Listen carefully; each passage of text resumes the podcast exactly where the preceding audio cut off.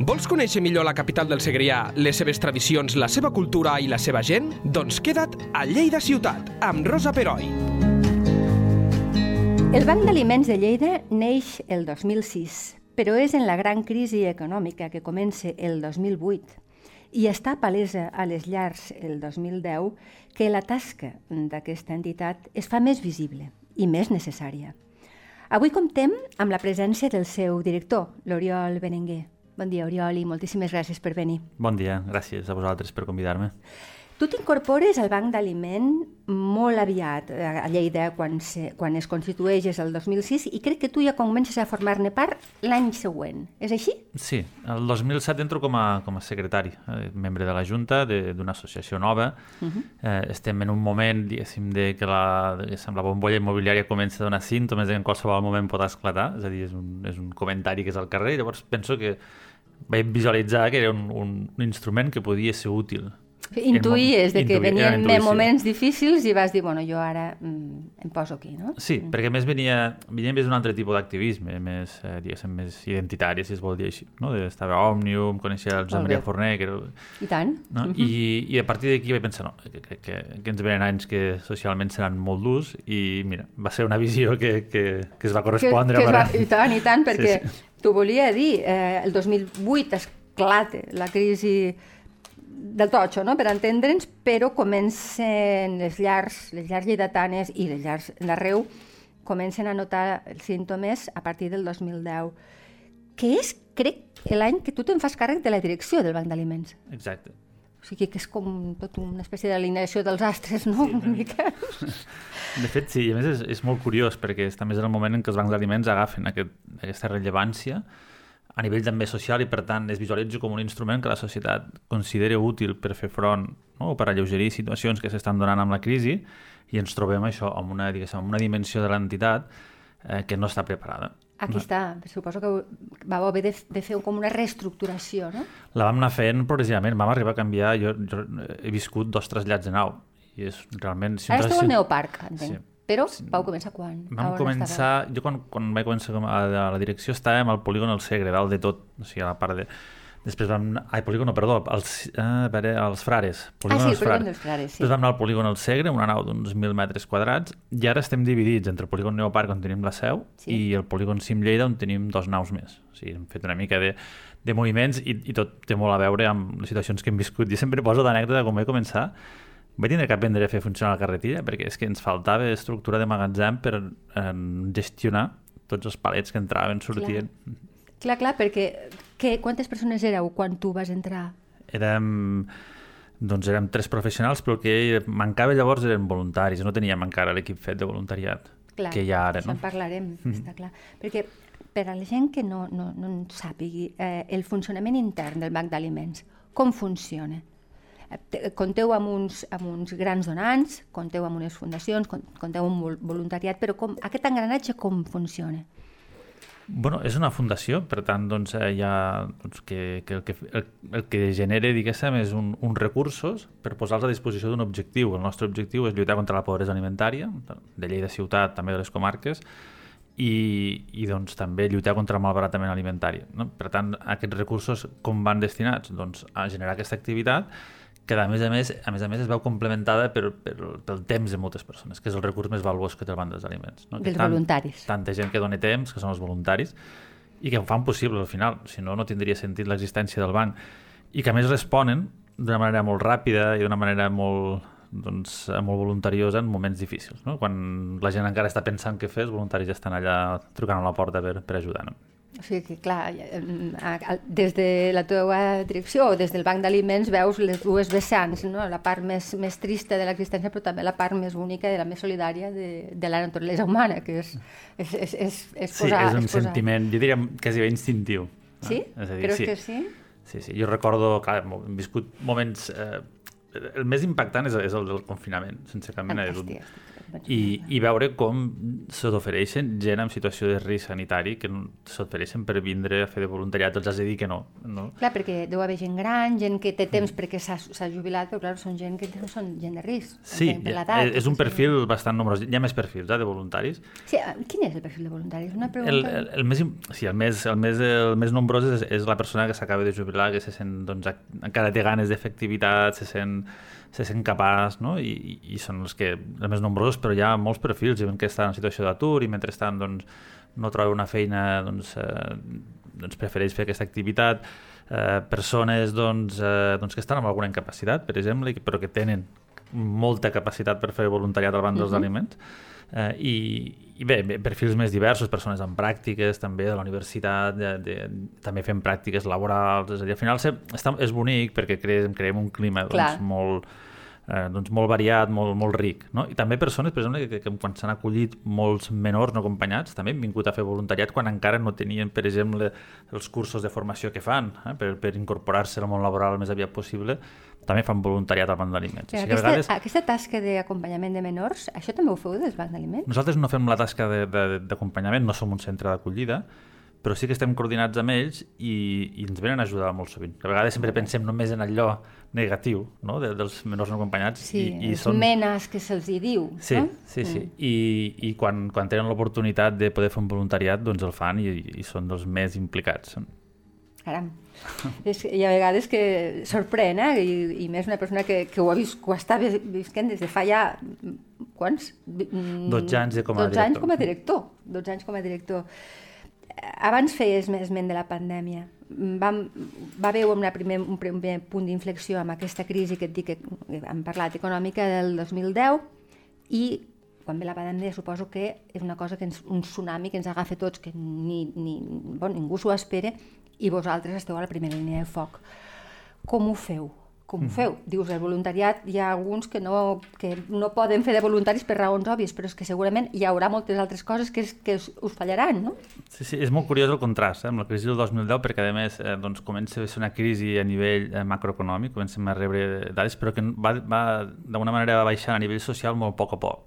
Jo crec que els moments potser més difícils estaven al, al 2012-2013, que és on vam tindre més, el nombre d'usuaris més gran. Clar, en canvi, la pandèmia és que des, de la, des del minut zero, eh, Clar. que hi ha persones i persones que es queden amb ingressos zero i, i per tant això implica una mobilització doncs, instantània. Com ens trobem? Doncs ens trobem que tothom està tancat, que doncs, les persones, eh, que la majoria dels nostres voluntaris són persones amb risc sanitari i per tant doncs, ens hem obligats a fer una crida i, i apareix moltíssima gent. Vam tindre molta gent jove, Sí? moltíssima.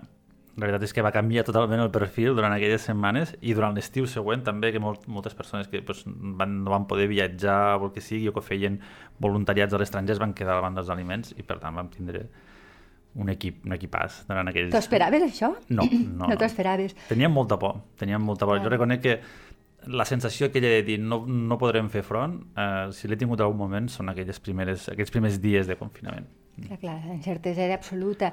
I ara m'has fet pensar aquest concepte que es té de, de, de la joventut poc activa socialment, poc compromesa.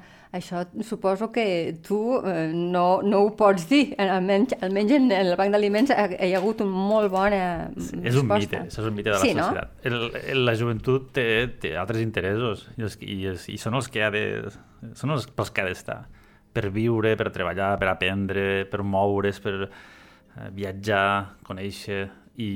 però quan fa falta, quan hi ha aquella urgència, aquella emergència, són els primers que venen. I per tant, jo crec que aquí és un mite que hem creat, no? I és Sí. normal, veiem persones de més edat perquè tenen aquesta disponibilitat, que no una persona jove que ha d'estar per altres coses. Sí, sí, si no que té malament. menys temps, clar, sí. està clar. Però bueno, això és bonic també de saber-ho. Eh? eh, parlem una mica dels... Mm, qui, què són els mm, grans donants eh, que una mica articulen tot el que és el, el tema, la matèria primera amb la qual treballeu.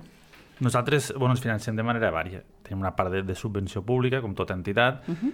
Tenim una part de, de donació d'empresa, com, doncs, com majoria d'entitats també busquem aquest finançament privat, i després el, el gruix important és, és les donacions particulars de la gent, eh, de, dels ciutadans, quan fem aquestes campanyes de, de recollida o donatius que van fent durant tot l'any. I aquest finançament divers és el que ens dona aquesta doncs, aquesta flexibilitat i aquesta diguéssim, resistència a situacions diverses, no? a vegades diu, no, és que han retallat subvencions, tal, bueno, sí, però hem de poder resistir amb això, no? Com a entitat, si no, no, no som un instrument útil al final. Clar. Mm. Finalment, les administracions mm, heu d'agafar allò que us donen, tot mm. i que suposo que voldríeu que s'impliquessin més, entenc? Bé, nosaltres, el que diem és que la responsabilitat última no és nostra. Ja. Simplement això, és a dir, a partir d'aquí. Nosaltres... És, és una frase que ho diu tot, eh? Sí, sí. sí, sí, sí, sí. Diries que la pandèmia ha fet que moltes persones... A veure, que moltes persones que, que, que ni haguessin somiat que haguessin hagut d'anar en algun moment donat de la seva vida al banc d'aliments si, si, si veuen obligades perquè es queden sense res, eh, això ho ha, ho ha possibilitat en negatiu, eh? El, la pandèmia i, i, i la dificultat que representa no? a nivell de personal, de dir, bueno, és que jo fa quatre dies era una persona de la classe mitjana, si és que podem dir que la classe mitjana existeix, i que ara eh, pues, estic, estic al banc d'aliments perquè m'ajudin. Això ha passat? Ho has sí, vist? Sí, més, mm, sobretot més en la pandèmia que en la crisi interior. Clar. Sí, la, perquè hi ha hagut moltes situacions de, de quedar-se d'un dia per l'altre sense cap tipus d'ingrés. Eh? Parlo de persones autònomes, parlo de persones que, eh, doncs, situació d'ERTO que no van cobrar en quatre mesos, eh? no quan començar a cobrar-los. Eh, sí, sí, sí, s'ha donat. I jo reconec que, doncs, fins fa poc, eh, que, que hem obert un nou espai, que si podem parlar després a Balàfia, sí, hi havia una sí, part sí. d'atenció que la fèiem des de la mateixa nau, i per tant entràvem pel mateix lloc, eh, més un cop mm, vaig preferir, diguéssim, eh, passar d'una manera oculta per no saludar amb alguna persona coneguda. T'entenc. Suposo que ha de ser molt difícil. És sí, que és, més, te trenquen, sí, te trenquen sí, sí. i eh, eh, personalment no ha de ser fàcil. Sembla, o almenys és un acte de fe, no? un acte de, de, de, de, bueno, de, un desig que jo tinc i que suposo que tothom tenim és que la pandèmia hagi passat o està en remissió. Un noteu des del Banc d'Aliments o encara no? Nosaltres considerem encara que estem patint els efectes socials. Sí. O sigui, no, no al mateix nivell, o sigui, vam tindre un augment d'un 40% eh, d'usuaris d'un dia per l'altre pràcticament, en cap d'unes setmanes. Eh, no estem en aquest nivell, potser estem 25-30%, però això és molt. És a dir, és molt, moltíssim, molt sí. pel, pel canvi que hi ha hagut de paradigma mental de la societat paradigma refereixo tant a nivell de les persones que ja ho van veure l'anterior gran regata que no va anar bé perquè doncs, la gent ja està mirant més endavant i la recuperació i és normal Clar. però també les administracions estan mirant més a, la, a com fer recuperar l'economia sense, i a vegades amb la sensació de que s'obliden totalment ens oblidem, eh? i és normal, i és un mecanisme de defensa potser segurament que tenim, i ens oblidem que hi ha una factura que s'ha de pagar de la pandèmia, que és que hi ha moltes persones que han quedat han quedat... Eh, Desprotegides, doncs, absolutament, sí. Mm. Déu-n'hi-do.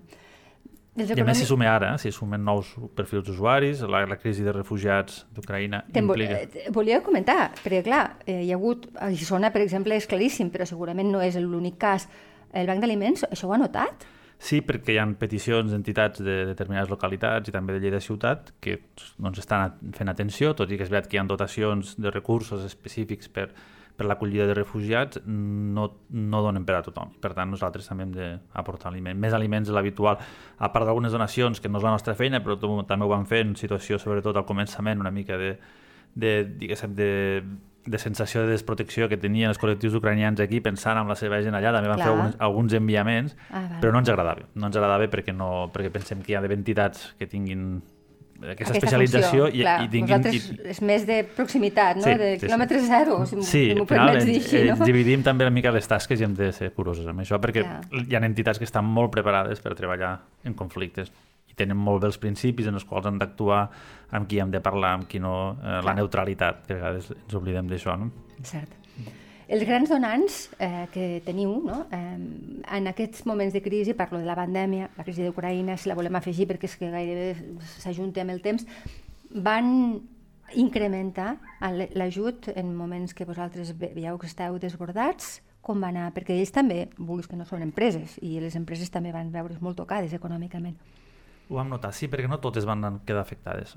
Ah, val. Jo recordo l'empresa local Mm, no sé si puc fer propaganda o no. Però no, no, parlen, sí, sí, tant. Sí, perquè penso que val la pena posar-ho en valor. És a dir, no, no ens agrada parlar de, de, de noms, però, per exemple, el Plus Fresc va posar del seu compte de resultats, és a dir, no, no cosa amb espècie que sobre, que tal, del seu compte de resultats va posar 300.000 euros eh, amb donatiu per diverses entitats, el qual eren 150.000 per al banc dels aliments, i ens va omplir dues vegades el magatzem aquest que tenim al polígon Neoparc amb la seva donació. És, eh, jo això no ho he vist en cap altra empresa i n'hi han de molt més grans que el Plus Fresc i, i, no, i, i ho van fer, és a dir, el sector de l'alimentació va continuar funcionant, de fet va tindre fins i tot la distribució almenys, va tindre més ingressos perquè doncs, altres canals com la restauració i tal van quedar, clar. van quedar aturats clar, i tothom clar. anava a comprar allí i, i es van corresponsabilitzar. Queda dit i queda més orgullosament dit. Eh? Sí. Eh, hi ha una teoria que a mi me la van ensenyar quan estudiava, eh, no sé si està... Jo crec que sí. Els economistes diuen que en les societats capitalistes hi ha d'haver, per força, una pobresa estructural, una mínima pobresa estructural. Tu estàs d'acord amb, aquesta, amb aquesta afirmació? Aquí entrem en un debat molt complicat. És jo, complicat, sí. Jo, de fet, també ho diuen els marxistes. Sí. Parlen d'allò del lumpen proletariat, sí, de, que, també, eh, de sí. que també hi ha un sector sempre que mai s'acaba d'incloure en... I que a més és necessari perquè això funcioni, eh? Vull dir, és molt Clar, pervers, aquí la diferència que marca el capitalisme és que no és la dificultat d'incorporar sinó que com és, com és una, una peça, diguéssim, no? de, de l'engranatge. No? És a dir, necessitem que hi hagi això sí. perquè la societat baixa els costos laborals, no sé què, generar un ingrés, un, uns millors beneficis, no ho sé. Tot cas, nosaltres eh, no podem entrar en aquest debat de, de capitalisme o no capitalisme, simplement doncs, si hi ha persones que estan en situació doncs, d'aquesta fragilitat, tot i tal, pues, atendre-les. No? I deixem el debat polític per a qui, sí, qui el fa. No, I a més, perquè hi ha moltes entitats que fan incidència política i que s'encarreguen de... Nosaltres no, entrarem, no, no entrem, som una entitat de servei, diguéssim. No? Sí, està clar. Mm, Parlem del palet. El Palet és, és un projecte nou, és un projecte de més pioner a nivell de Catalunya. Estem molt contents. La veritat, hem, hi hem dedicat eh, esforços, molts anys de reflexió de com podíem dignificar doncs, eh, l'atenció de les persones. Les hem traslladat del polígon a un barri diguéssim, digne, de, com és Balàfia, eh?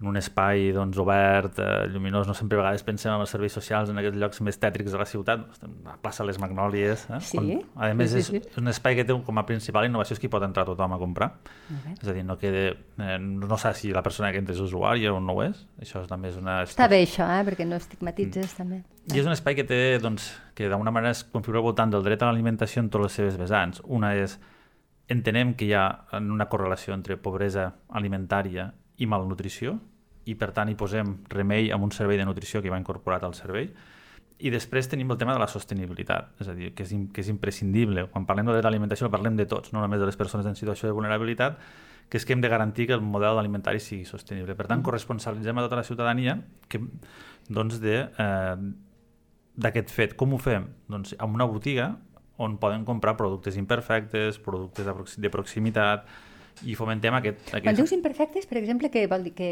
l'etiquetatge, jo què mm. sé, que hi ha algun copet, no sé, com... què trobaríem?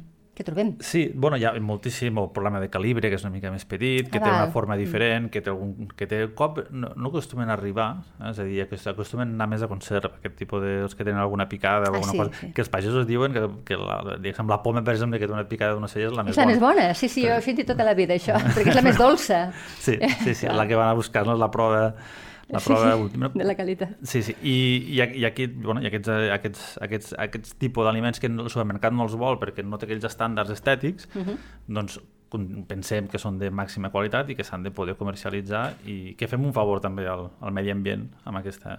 Sí, al medi ambient i, i segurament, molt, eh, pensant en termes ja de empresarials, en termes empresarials, a, als, a les empreses que no saben què fer-ne d'aquest producte que fins ara no sabien on col·locar no? i que està és perfectament comestible. El valoritzem. Fem, fem un pas endavant amb, amb, amb aquesta línia. Eh, hi ha una empresa també que ho fa a nivell d'internet, una empresa de Bellpuig, eh, també sí? està fent això i, i és una manera d'avançar-nos i de crear una tendència que ens serveixi al final perquè els, les cadenes de supermercats també incloguin eh, sí. eh, estanteries amb producte lleig, eh, que seria una mica... La, Exacte, la... que, sí, lleig, lleig perquè quan te'l menges no és lleig, és, és, és alimentació sí. i ja està.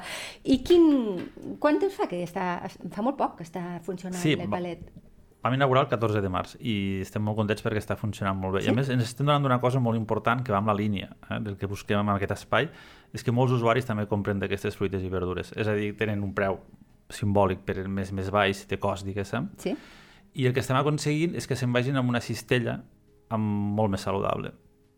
Semblant amb una cistella amb moltes més verdures i moltes més fruites, no? I això és el que perquè volíem. és el que troben més, potser, allí? No, bueno, O- perquè, o- perquè ho hem fomentat, eh? és a dir, Val. i perquè a més, i a més el valoren, perquè hi paguen un preu Clar. no? i ho valoren, que això, és, que això és important. I a més perquè tot l'espai està pensat per a que al final la seva alimentació sigui més saludable. Era una de les crítiques que se'ns feia als bancs dels aliments, és que només doneu pasta, que només doneu... És veritat, això ho he sentit, no? No, Sí. Però bueno, també és important. Aquest, el que passa és que clar, el producte sí. fresc... mm, Per exemple, el gran recapte.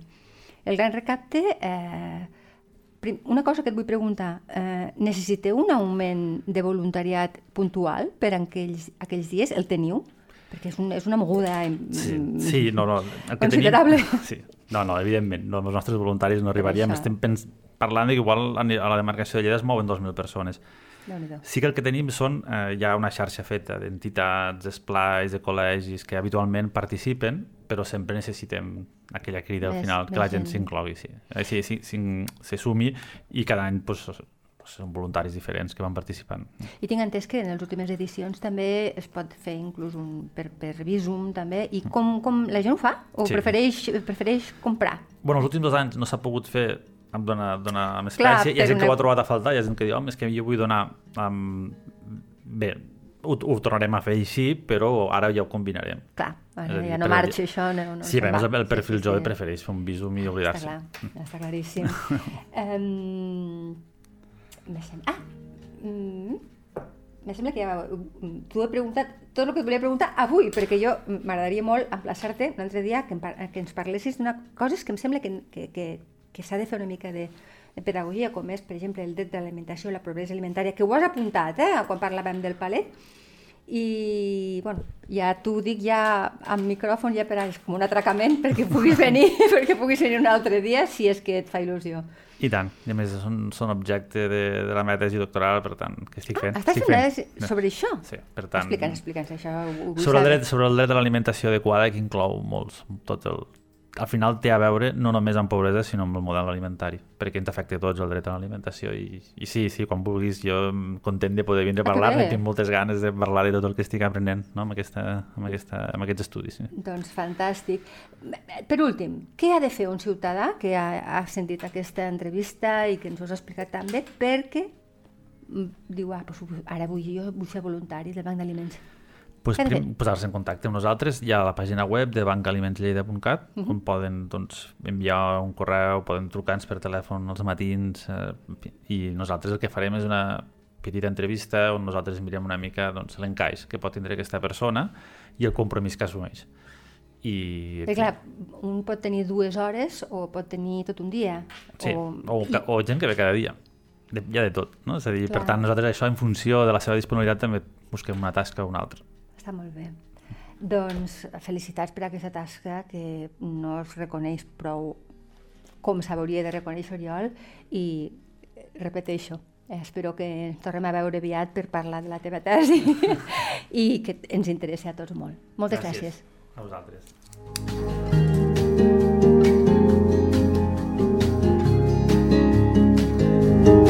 Lleida Ciutat, amb Rosa Peroi, cada dos dijous a lleida24.cat.